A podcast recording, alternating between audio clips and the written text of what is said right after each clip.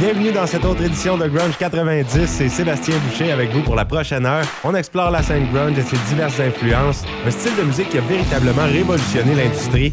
Dans quelques minutes, on entendra la formation Jimmy's Chicken Shack, un excellent groupe. Et la merveilleuse habitude qu'on a à l'émission Grunge 90, c'est toujours de commencer avec une chanson de Nirvana, le groupe à qui l'on doit la renommée mondiale du grunge. Cette semaine, on débute avec une pièce de l'album Bleach, sorti en 1989, la chanson Swap Meat.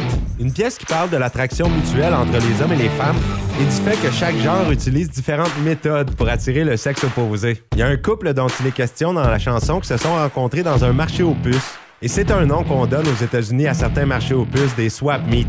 On passe ça. Grunge 90, voici Nirvana.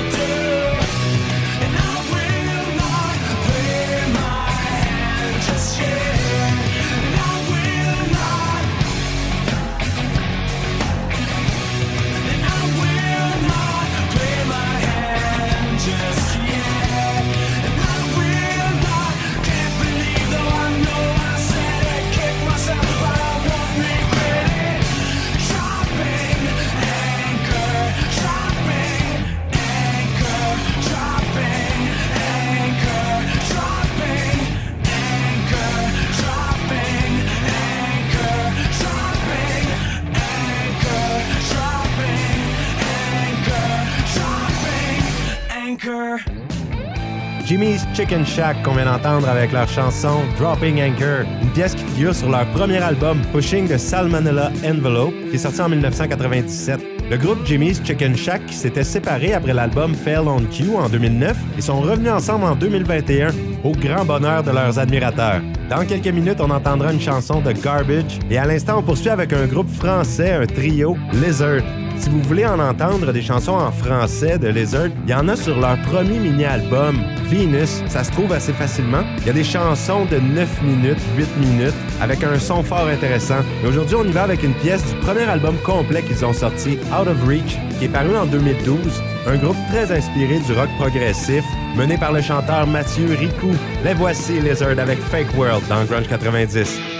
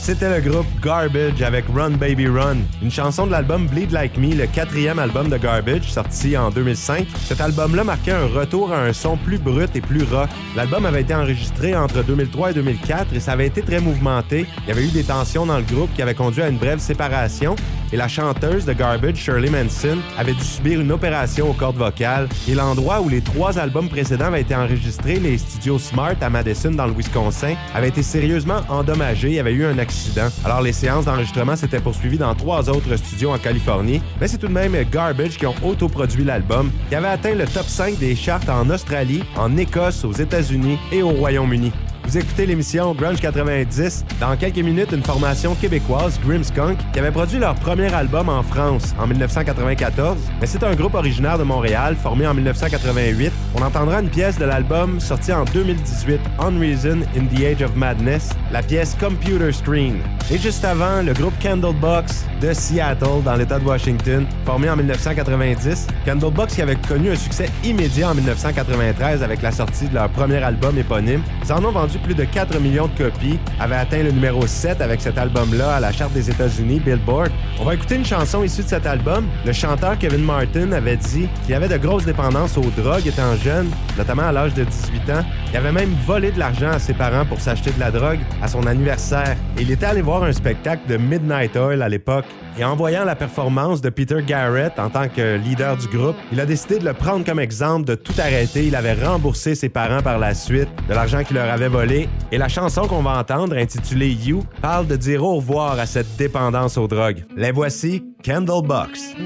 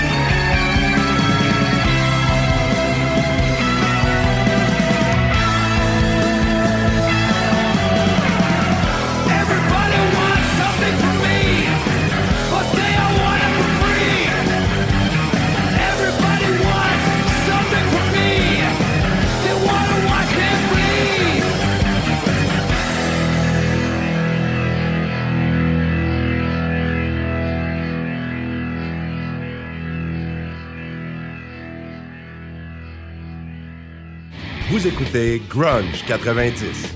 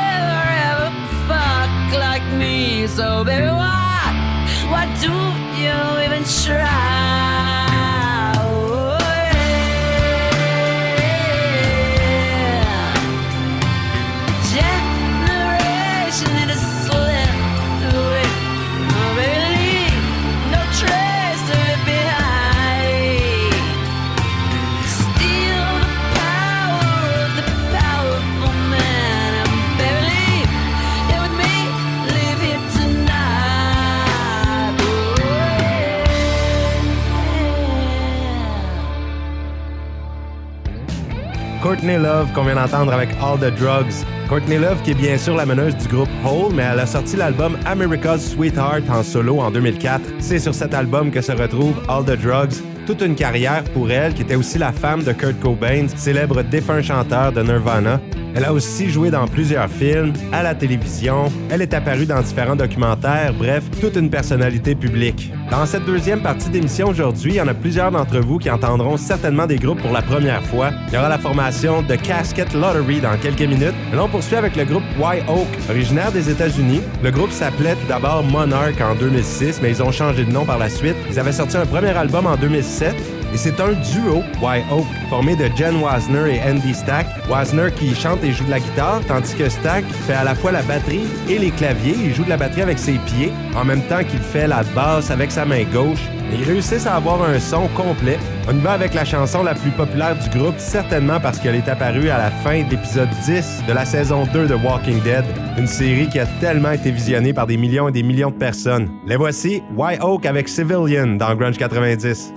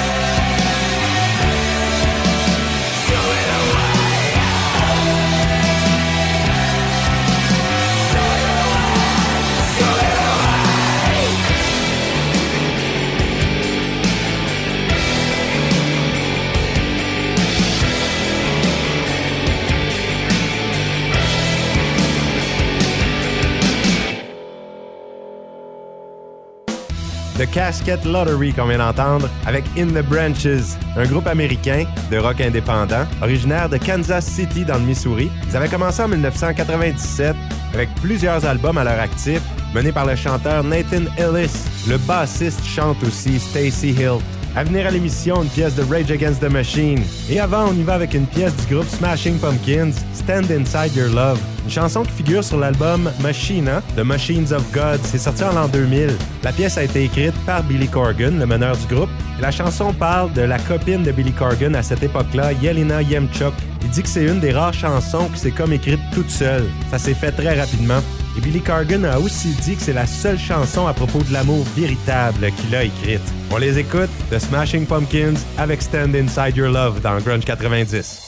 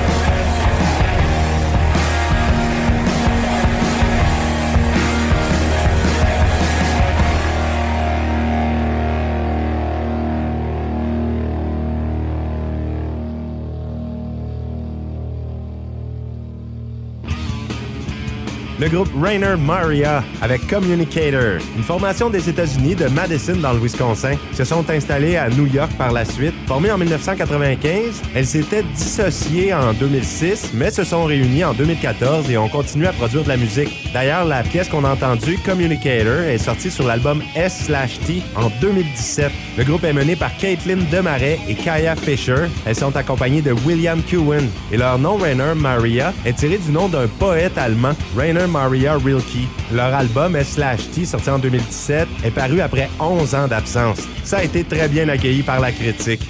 On est déjà à la fin de l'émission Grunge 90 cette semaine.